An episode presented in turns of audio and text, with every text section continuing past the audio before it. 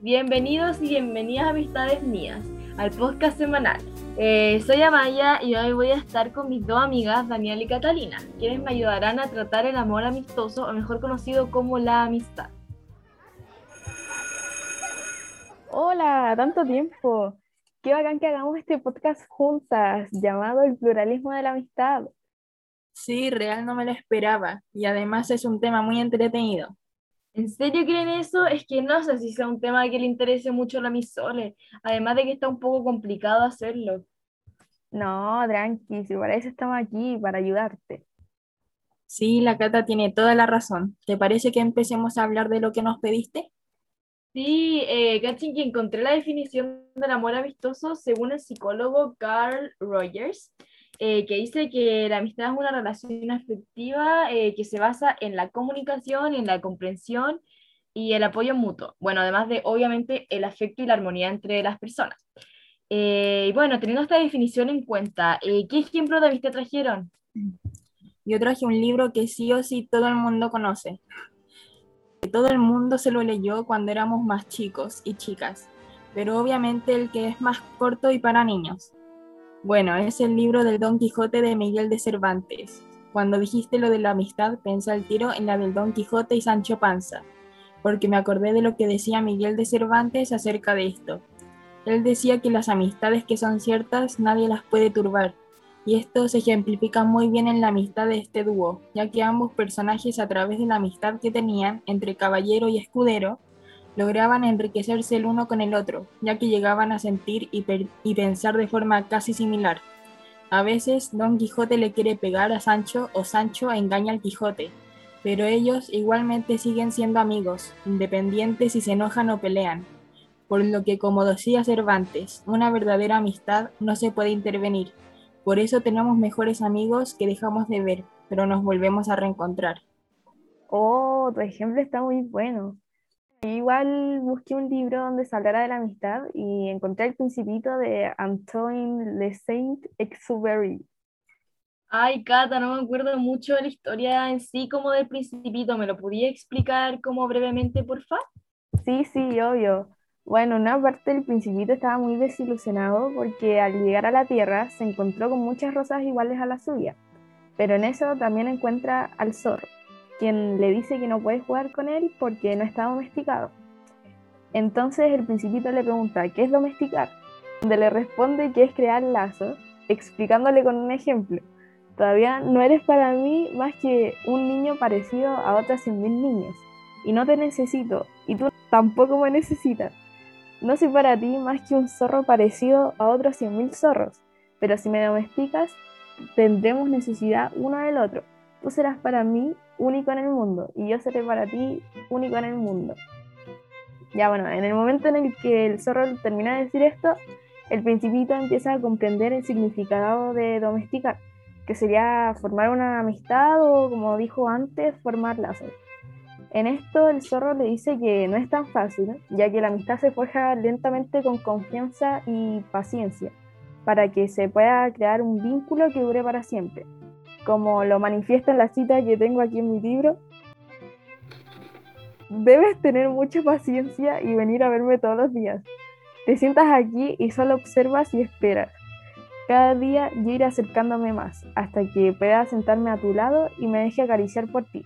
Entonces ya habremos creado lazos de amistad y estaré domesticado. ¡Wow! Mentira, sus ejemplos de la amistad están súper buenos, me encantaron. Además de que súper como producidas, porque hasta trajeron sus libros con las citas marcadas. Y bueno, eh, que como sus ejemplos son literarios, o sea, como que provienen de libros, eh, yo investigué los tipos de amistad em, por el lado teórico, según Aristóteles en la que él dividía la amistad en tres ramas, en la amistad por placer, por utilidad y por virtud o amistad perfecta. Donde aquí escribe que la amistad por placer se da sobre todo en los jóvenes y que prácticamente se basa en el recibir mutuo y perseguir lo agradable. Y es por esto que los jóvenes se hacen amigos rápidamente y dejan de serlo con facilidad. De ahí el placer es muy cambiante. Ya, creo que entiendo. Este tipo de amistad es como esos típicos amigos con los que sales a carretear y a pasarla bien. pero solo para eso, que es prácticamente puro placer y sentimientos agradables, que se reciben de forma recíproca. Sí, exacto, de hecho pensé lo mismo. Eh, y también por otro lado está eh, la amistad por utilidad, en la que las personas sienten la amistad en la medida en la que cada uno recibe mutuamente cierto beneficio. Cada amigo es útil y cada uno recibe un beneficio. Oh, cuando dijiste esa amistad, como que la asimilé al tiro, como cuando tienes que hacer un trabajo para el colegio, donde quieres que te vaya súper, y los haces con un compañero al que le va bien como en esa materia y entonces juntos hacen el trabajo perfecto. Aquí se puede ver como ambos reciben un beneficio, pero la amistad termina cuando el trabajo ya se da por finalizado.